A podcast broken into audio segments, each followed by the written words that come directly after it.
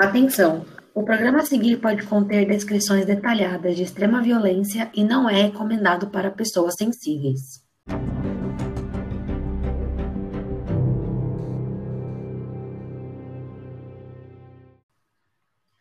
Oi, pessoal, eu sou a Mai. E eu sou a Nath. Bem-vindos ao Clube do Terror. Bem-vindos. Hoje eu queria falar para vocês que a gente vai fazer de uma forma diferente. Hoje, quem vai contar pra gente a história é a Mai, e eu vou ficar só escutando, porque eu quero prestar muita atenção, porque eu não conheço muito bem esse caso. Então, hoje é ela que toca o barco. Beleza.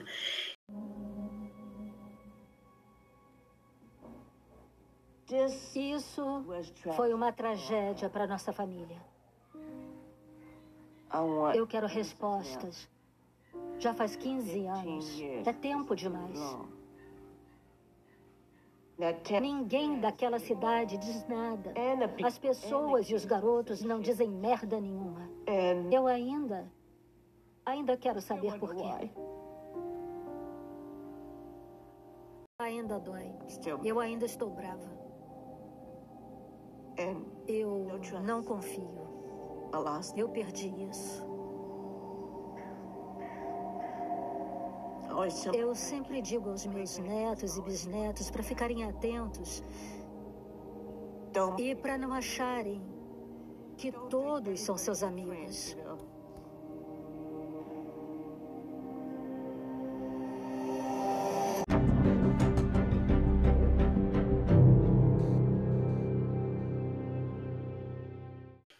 Hoje a gente vai falar sobre o quarto episódio da série documental, que é o Solved Mysteries, né? Ou Mistério Sem Solução, que tá na Netflix.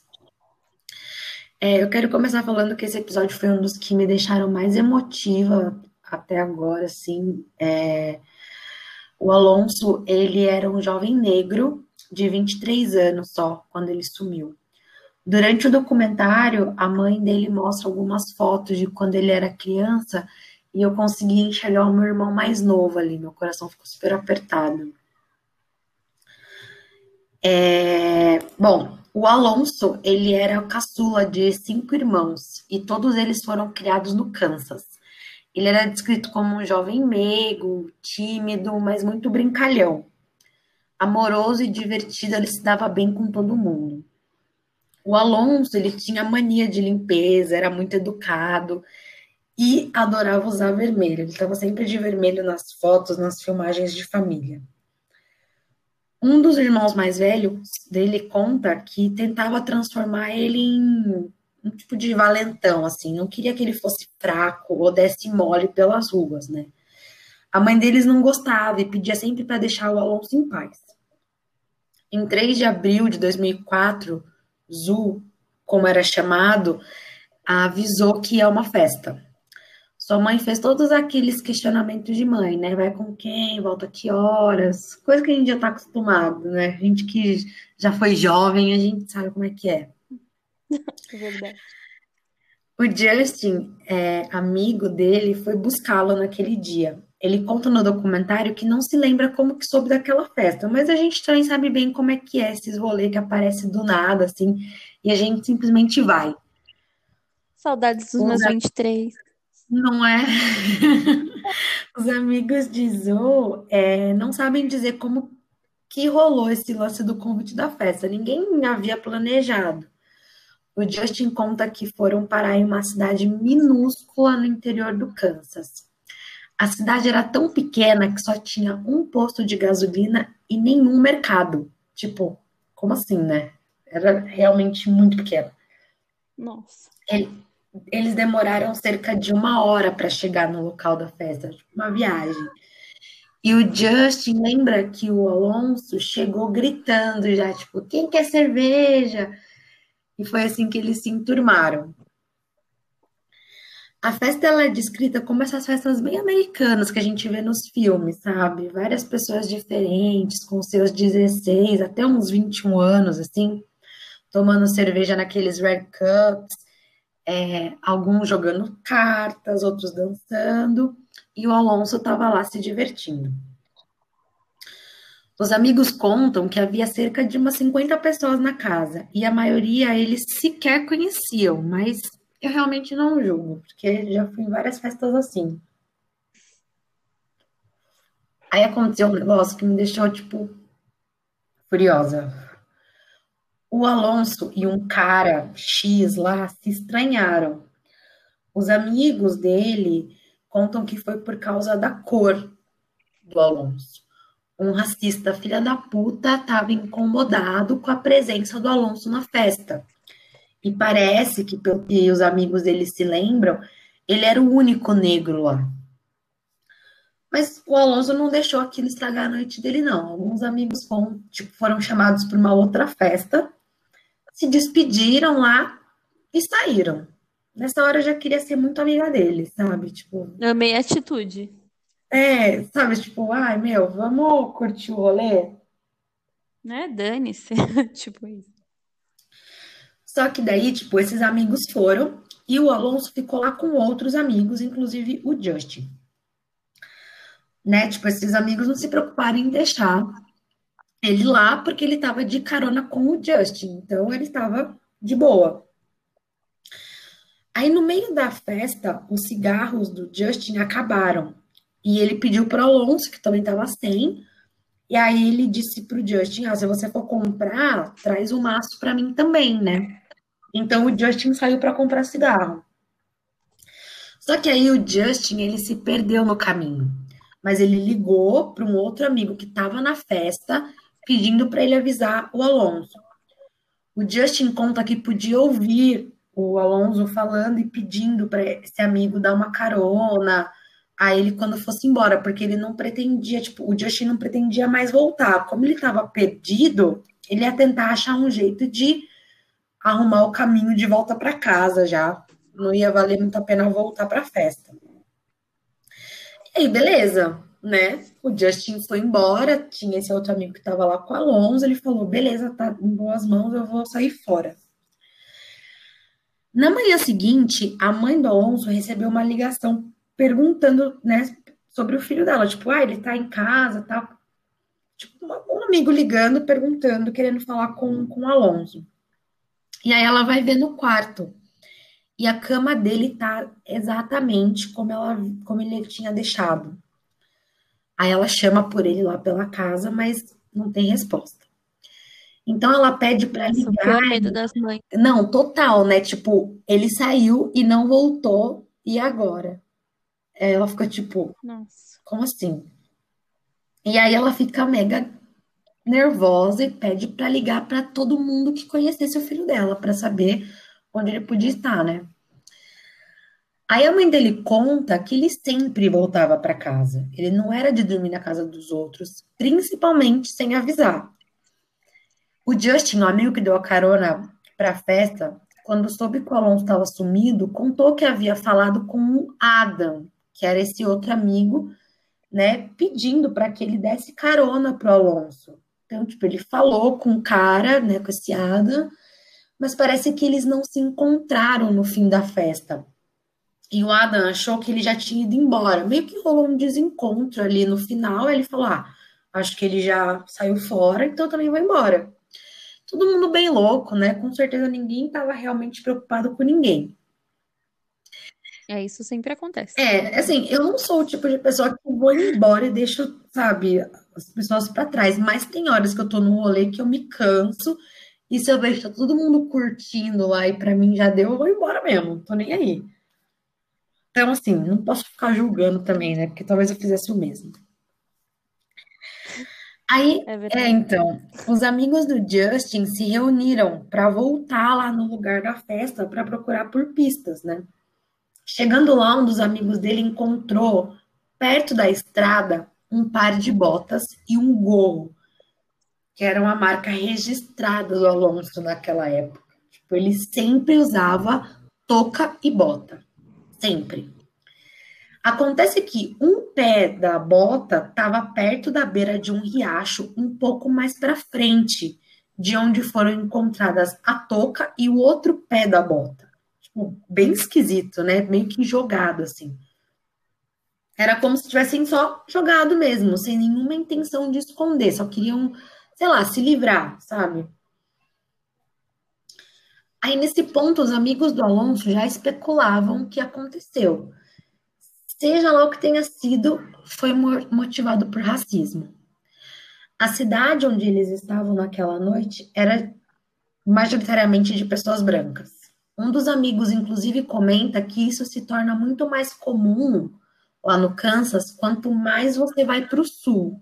Então, quanto mais para o sul você vai, mais né, os bairros, as cidades são habitadas por maioria branca e geralmente são pessoas bem racistas, assim. Gente cretina. Total. E aí o melhor amigo do Alonso perguntou pro Justin, tipo, como é que você leva alguém para uma festa e não traz a pessoa de volta? E aí eu fiquei pensando a mesma coisa na hora, sabe? Porque, pô, ele tava de carona com o Justin, sabe? Por mais que ele tenha ficado perdido, depois eu parei para pensar, ele podia ter, sei lá, voltado para buscar o amigo, não sei. É, isso já aconteceu comigo algumas vezes, tipo, a galera ir embora, me deixar para trás. Eu já fiz isso algumas vezes, mas eu era muito jovem. Hoje não abandono ninguém, porque eu sei o perrengue que é, tipo, você ficar pra trás e, meu, dar uma merda, não que me voltar. É, então, pois é, depois se acontece alguma coisa que a gente pensa, né? E aí, tipo, a mãe do Alonso, ela foi até a delegacia para registrar o desaparecimento, mas ela ia ter que esperar 48 horas para que alguma coisa fosse feita, né? Jovem tal, então a polícia meio que cagou, falou: Meu, daqui a pouco ele aparece aí, fica tranquila. Após dois dias que ele estava sumido, então as buscas começaram. No dia 10 de abril de 2004, o FBI se juntou à polícia do Kansas para ajudar na procura e tentar entender se ele havia sido vítima de um crime de ódio. No dia 12 de abril, a equipe de resgate subaquático e mergulho chegou. Como ele estava, né, acharam algumas coisas dele perto de um rio, então tiveram que chamar essa equipe de resgate subaquático. A equipe chegou ao meio-dia. Na parte inicial da procura, a água tinha cerca de um metro só de profundidade, né? Na parte mais funda. Ou seja, não, não era, na verdade, tão fundo assim, né? Um metro, ok. A equipe ela foi dividida para cobrir toda a extensão do lago. Que, né, como eu falei, foi onde estava a bota dele nenhum corpo foi encontrado e a equipe nunca mais foi chamada para novas buscas, né? Como já tinham coberto ali todo o rio, já tinham visto tudo, não acharam, principalmente porque não tinha tanta água assim, então não precisaram mais deles. No dia 15 de abril, ele já estava desaparecido por 11 dias e nada. Nenhuma notícia, nenhum corpo, nada a polícia tentava empurrar a teoria de que o Alonso podia estar, tá, tipo, muito bêbado e por isso ele tirou as botas e foi andando, tentando, tipo, voltar para casa. E aí eu fiquei pensando nessa hora, né? É muito impressionante como para algumas pessoas racismo e os crimes cometidos por conta de racismo, eles não existem. Sabe? Tipo, a última. Será que ele, tipo, será que eles também não eram racistas? Provavelmente, amiga. E uma coisa que eu queria, que eu tô observando, você viu as datas? Olha as datas, é a data que aconteceu de, enfim, da festa foi a mesma data em que o pai da família da Casa do Terror matou todo mundo. Credo. Olha as datas. Gente, e eles ficaram tipo uns 11 dias assim, sem... É Gente, que eu não tinha reparado. Nossa. Credo, que bizarro. Eu precisava comentar isso, porque eu tava vendo, eu falei, gente. Ai, que medo. Gente. Coincidência. Maluco, sim, coincidência bizarra. Bom, mas uhum. essa teoria, né, dele ter saído andando assim, a Deus dará, não fazia sentido, porque segundo a mãe e os amigos, né, ele tinha torcido, o Alonso, ele tinha torcido o tornozelo jogando. Ele jogava, se eu não me engano, futebol americano. E ele tinha torcido alguns dias antes de ir na festa. Então, tipo, não ia fazer muito sentido ele tirar a bota para andar um percurso que de carro durou uma hora. Imagina andando. Hum. Aí, beleza. A família do Alonso queria ajudar nas buscas, mas eles foram impedidos pelos policiais, né? Porque, tipo, ah, a gente tá cuidando disso, não precisa se meter, fica tranquilo aí que a gente vai resolver isso. Eles ligaram. Eu aposto que eles não estavam cuidando. É, tipo, pra polícia é. Tá na cara que eles queriam fechar o caso. Ah, sempre. É isso, né? E aí, tipo, a família ligava para a delegacia todos os dias durante três semanas seguidas. E a polícia dizia que eles precisavam parar de ligar tanto, que eles iam cuidar do caso. Aí, no dia 1 de maio de 2004, já eram 27 dias de desaparecimento, a polícia permitiu que a família fosse até o local da festa para ajudar lá nas buscas. Ah, é, muita gente da cidade soube e resolveu ajudar. E aí uma nova equipe foi montada, né, com esses voluntários. Como nenhum deles era tipo profissional, eles não sabiam bem o que procurar, né, a não ser tipo o corpo né? Porque quando você não é profissional, é difícil você achar, tipo, pistas escondidas ou alguma coisa assim, né? Mas eles não queriam ficar só de braços cruzados, eles queriam ir fazer alguma coisa. E aí, nessa hora, aparece uma voluntária chamada Karen. E ela conta que tinha um galpão branco naquela área, na época. Hoje em dia ele não existe mais. E ela sempre dizia para a polícia que eles deviam olhar lá, e aí, no caminho para o galpão, eles foram prestando atenção em todos os detalhes, até em cima de árvore, assim, sabe? Arbustos, tudo que eles podiam olhar, eles estavam olhando. Chegando próximo desse galpão, havia um tipo de barranco. E foi lá que eles encontraram o corpo do Alonso. Os voluntários conseguiram fazer em um, dois dias aí, né? o que a polícia não conseguiu em 27 dias. Encontraram o corpo do rapaz já em estado mais avançado de decomposição. O tio dele aparece. Né? É, assim, a gente talvez sim, talvez não. A gente vai entender um pouquinho mais pra frente, talvez o que pode ter acontecido, mas a princípio era isso, sabe? Pô, a polícia estava procurando por 27 dias, não achou nada. A gente começou a busca em um dia, já encontramos. Uhum. E aí o tio dele conta, é, ele tá bem emocionado, assim, nessa parte, que foi horrível ver aquele corpo, sabe? Que antes era tão cheio de vida e alegria, daquele jeito, sabe? Jogado em um barranco ali. É, na autópsia, o legista conta que o corpo estava vestido com todos os itens pessoais junto dele, como tipo carteira com dinheiro, um anel, né? O que descarta o furto ou roubo. Não havia marcas de tiro, fraturas graves, nada do tipo. Podia ter sido afogamento? Sim, mas não tinha evidência suficiente no corpo para determinar isso. Podia ter sido estrangulamento? Podia, mas não havia tecido macio no pescoço, porque foi afetado por bichos, insetos, pelo tempo que ele ficou, né? O corpo ficou em decomposição. Então não tinha nada que provasse ou negasse que ele tinha sido estrangulado. Se ele foi espancado, também não tinha como identificar. E aí a causa da morte ficou como indeterminada. Eu acho que isso é uma das piores coisas, né? Você não saber como que a pessoa morreu. Sim, é a pior coisa que tem. E também tá me lembrando muito o caso do Ray, né? Morte indeterminada. É, exatamente. Também pensei nisso quando eu assisti. Porque, tipo, não tinha nada ali que eles pudessem falar, não, com certeza foi isso. Então, para quem não ouviu o caso do Ray, quando eles colocam como morte indeterminada, é porque eles não podem confirmar com 100% de certeza que a causa da morte foi X ou Y. Então, por isso que ele fica como morte indeterminada. É, e a família ela não acredita em acidente. E, sinceramente, eu também não, né? É, principalmente por conta do histórico, assim, da festa, do que prova provavelmente aconteceu, né, da briga antes. Eu achei muita coincidência para ser simplesmente um acidente, sabe?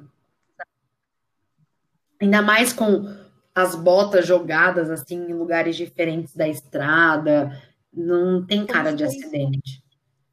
Tem cara de encenação, né? Tem, exatamente. E aí houveram várias especulações na internet sobre esse caso na época. Falavam sobre os amigos terem entregado o Alonso para traficantes, dele ter se afogado, tentado fugir de pessoas que o perseguiam, ter sido preso e torturado no celeiro. Tipo, mil e uma teorias diferentes apareceram. E aí a gente não sabe, né? Talvez entre todas essas teorias tivesse a verdade.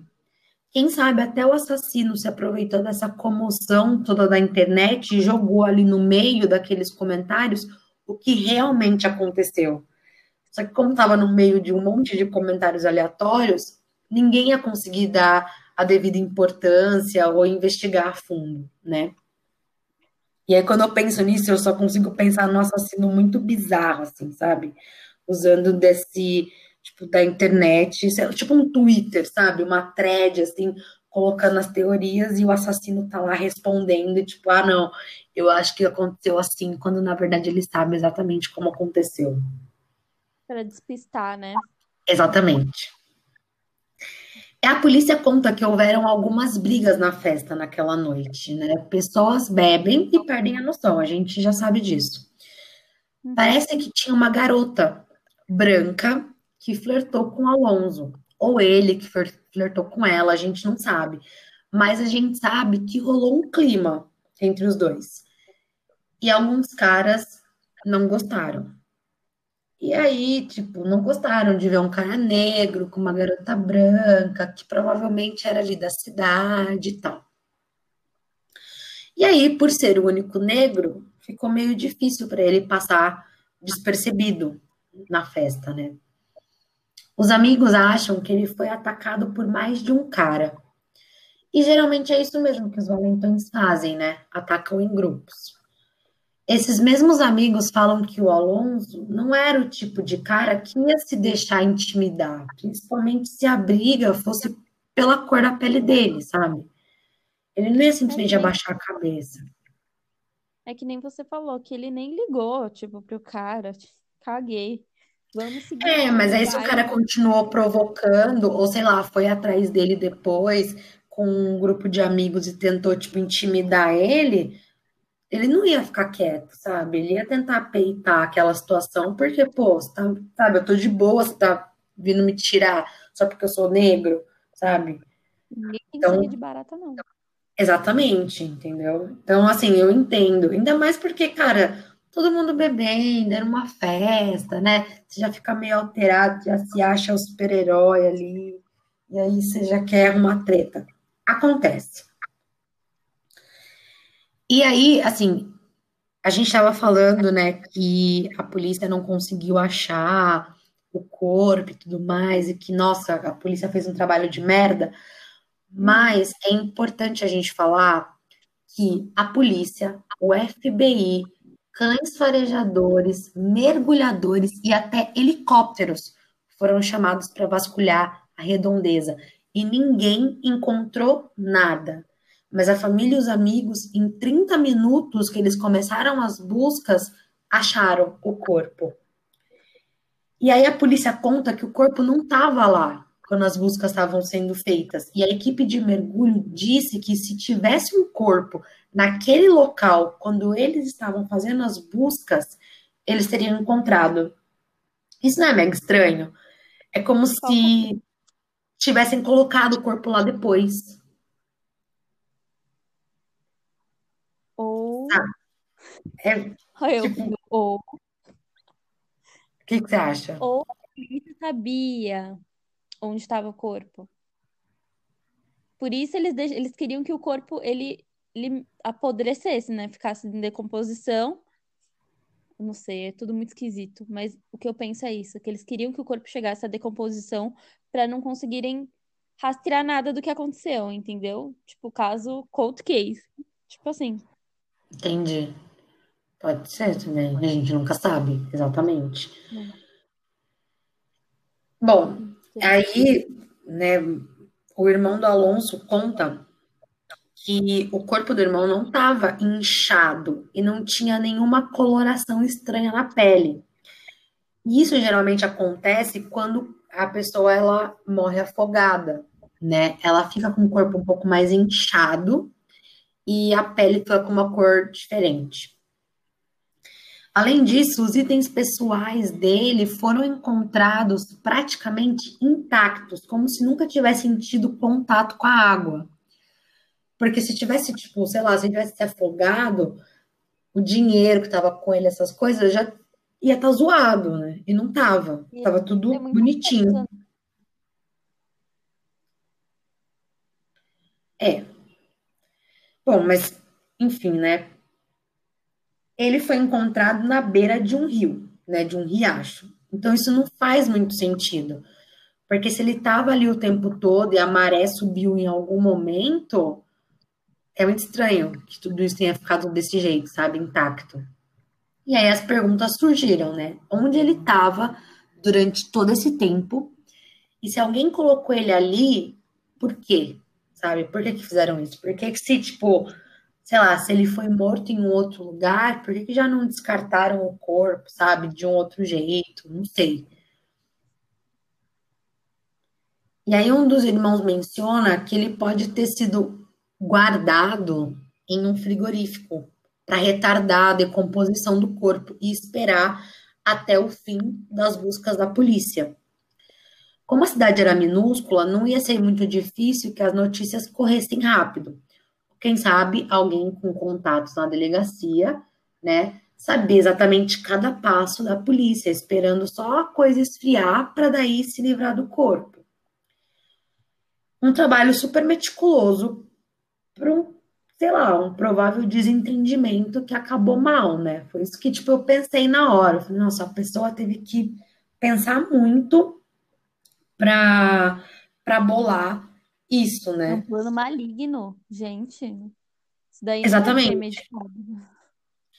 É, então, porque a não ser, sei lá, cara, não sei se, se foi, é, sei lá, ai, quando a gente vê nos filmes, sabe? O filho do, do xerife da cidade aí se meteu num caso assim, e aí tentou deixar o corpo o máximo possível de tempo escondido para depois jogar em algum lugar e as pessoas acharem e ninguém conseguir identificar o que aconteceu.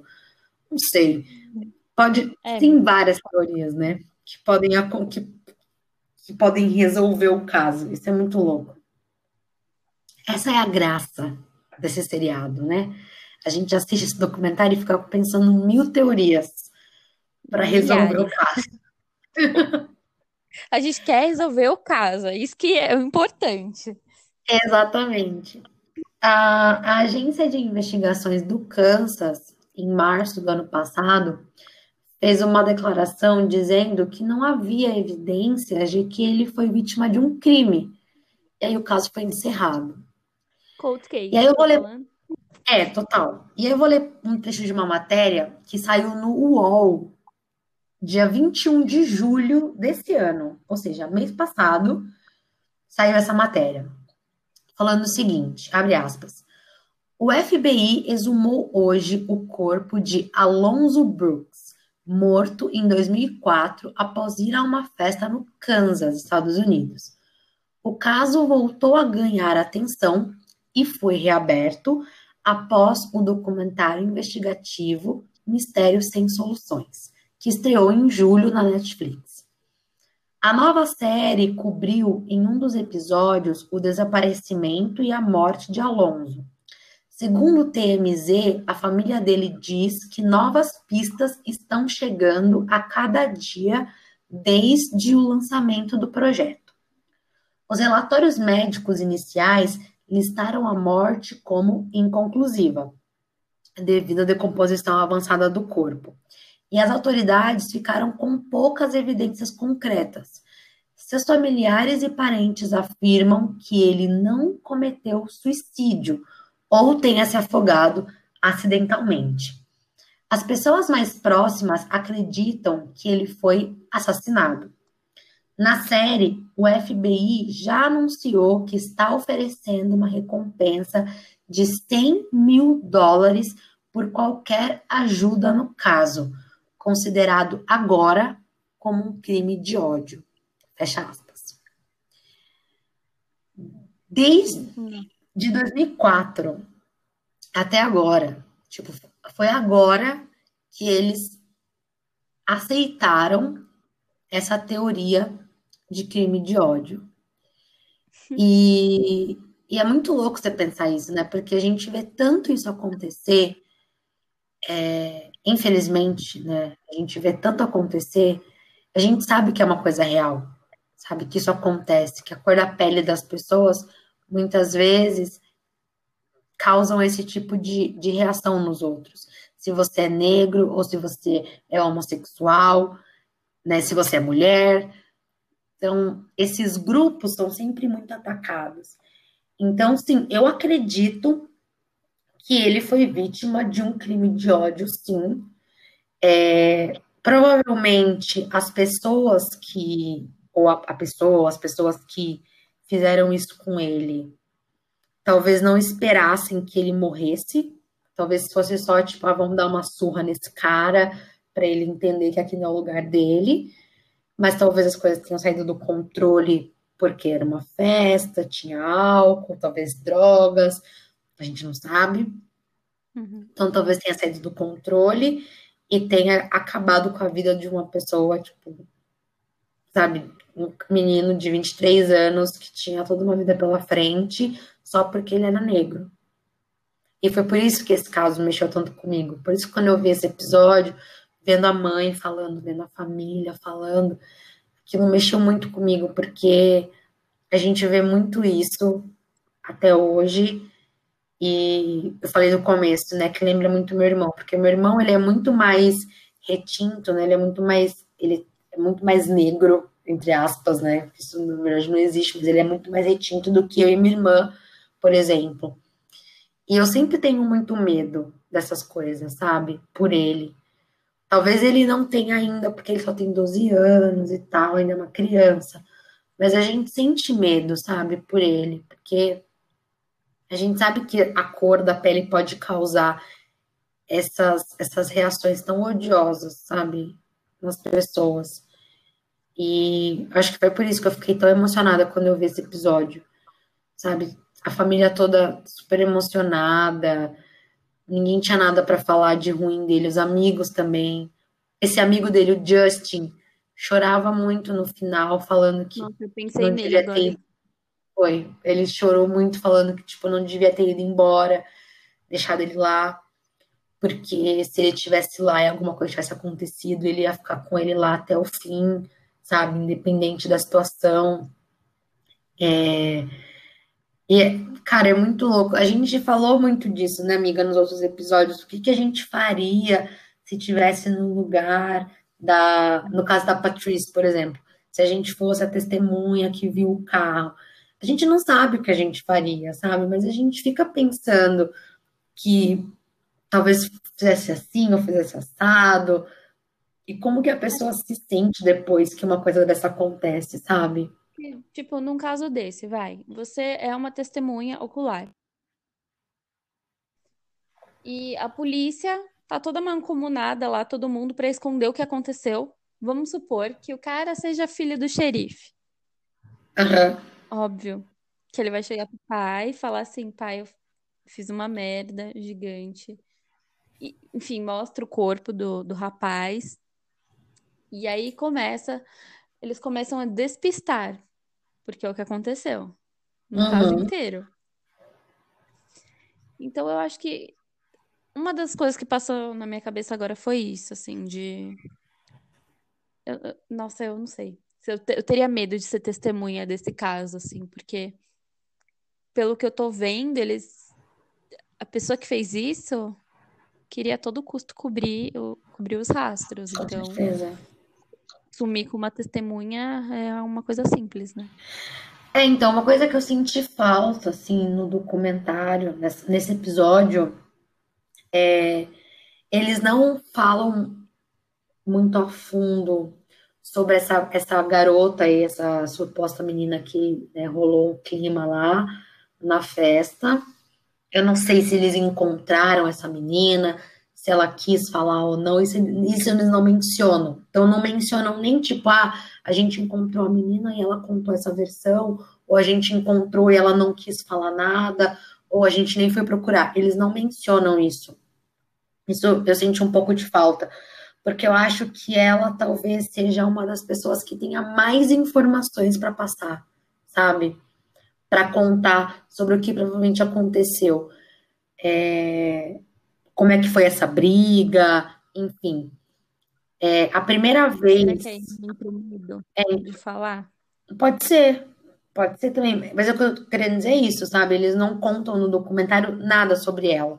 Se ela, tipo, ai, não quis ser, não quis gravar entrevista, não fala. Então eu não sei se eles sabem quem ela é, entendeu? É, e, e, também não sei de onde que eles tiraram essa teoria da, da, da menina, que eles também não comentam. É... Assim, eu acho Mas que. o Justin não falou nada sobre ela? Então, não fala. Eles não falam nada. A única coisa que eles falam é que no começo da festa realmente teve um cara que, tipo, ele, eles dois, né, esse cara X e o Alonso se estranharam lá, rolou meio que uma discussão, só que não deu em nada. Discutiram, o pessoal separou e continuaram curtindo a festa, entendeu? E aí foi rolando, os amigos dele lá foram embora para uma outra festa, depois o Justin foi comprar cigarro, então tava tudo meio que de boa. Mas ele não fala nada da menina, então eu não sei se essa menina apareceu depois que ele foi embora, entendeu? E aí rolou uma segunda treta e aí ficou mais feia a coisa. Então, isso eu senti um pouco de falta. Mas, uma coisa que eu queria comentar e que eu fiquei muito contente é que a série tem dado resultados, né? Porque eles Sim, têm recebido. Tem várias Exato. Então, tipo, a família tem recebido pistas, o corpo foi exumado, o caso foi reaberto. Então, acho que isso é um grande passo, é um super avanço, sabe? E eu espero que encontrem, descubram o que realmente aconteceu. Que nem a gente falou nos outros episódios, a gente está acompanhando para poder deixar todo mundo a par do que está rolando. Espero que a gente consiga aí ter casos resolvidos, que seria incrível, né, amiga? Tudo isso que a gente tem falado, para a gente poder parar de ficar pensando em mil teorias. É... E, cara, assim, a única coisa que eu acho que eu, que eu queria falar, que é uma coisa que a gente também comentou, né, no caso da Daniela, sobre feminicídio, nesse caso, é, a gente, nós somos todos iguais, sabe? E quando você vê alguém que é morto ou ameaçado ou atacado, enfim, por conta da cor da pele, isso parece tão, sei lá, tão irreal, sabe? Que as pessoas ainda possam ter esse tipo de de julgamento, sabe, com as pessoas. É, é bizarro. Eu acho que é por isso que esse caso me tocou tanto, assim. Porque eu tenho certeza é que é por conta disso. Gente que pensa dessa forma, assim, é uma coisa que eu não consigo entender. Exatamente. Eu não consigo entender mesmo. Assim, porque é aquilo que você falou, a gente é todo mundo, todo mundo é igual. Todo mundo tem sabe, coração, osso, perna, braço, uhum. todo mundo é igual. Exatamente. Não tem que, que ter diferenças. É não vamos achar isso normal, gente. Por favor, não. Exato. Não vamos achar isso normal. Vamos tentar mudar de alguma forma, como a gente já falou aqui, e a gente volta a repetir. Vamos mudar as atitudes. É, se você vê alguma coisa desse tipo acontecendo, não se cale. Não se cala, exatamente. Vamos nos posicionar, a gente tem que. Às vezes tem, a gente tem que dar a cara para bater em algumas situações, sim. sabe? Não riam de piadas racistas, não reproduzam, é, porque tudo começa assim, com uma piadinha, com uma, né, com um negocinho assim, todo mundo acha engraçado, e aí depois a coisa vai evoluindo só para dividir as pessoas, sabe? Separar as pessoas, e a gente não pode querer isso, cara, sabe? A gente não pode querer estar tá, tá dividido só porque um é, um é negro, outro é homossexual, sabe? Isso, cara, isso, isso tem que acabar. A gente já tá no século XXI, sabe? 2020, vamos mudar esse pensamento. Sim. Eu acho que é isso do caso de hoje. É isso. Fica essa reflexão aí pra gente. Se você não viu ainda esse episódio, vai lá assistir. Ele é muito interessante, apesar de ser triste, como todos os outros. É... E deixa pra gente lá no Instagram a sua opinião. Nós somos o arroba clubedoterror.pod. Até o próximo. E comenta, e comenta com a gente também a teoria de vocês, por favor. Sim. Não esqueçam disso. Até o próximo episódio, gente. Até o próximo.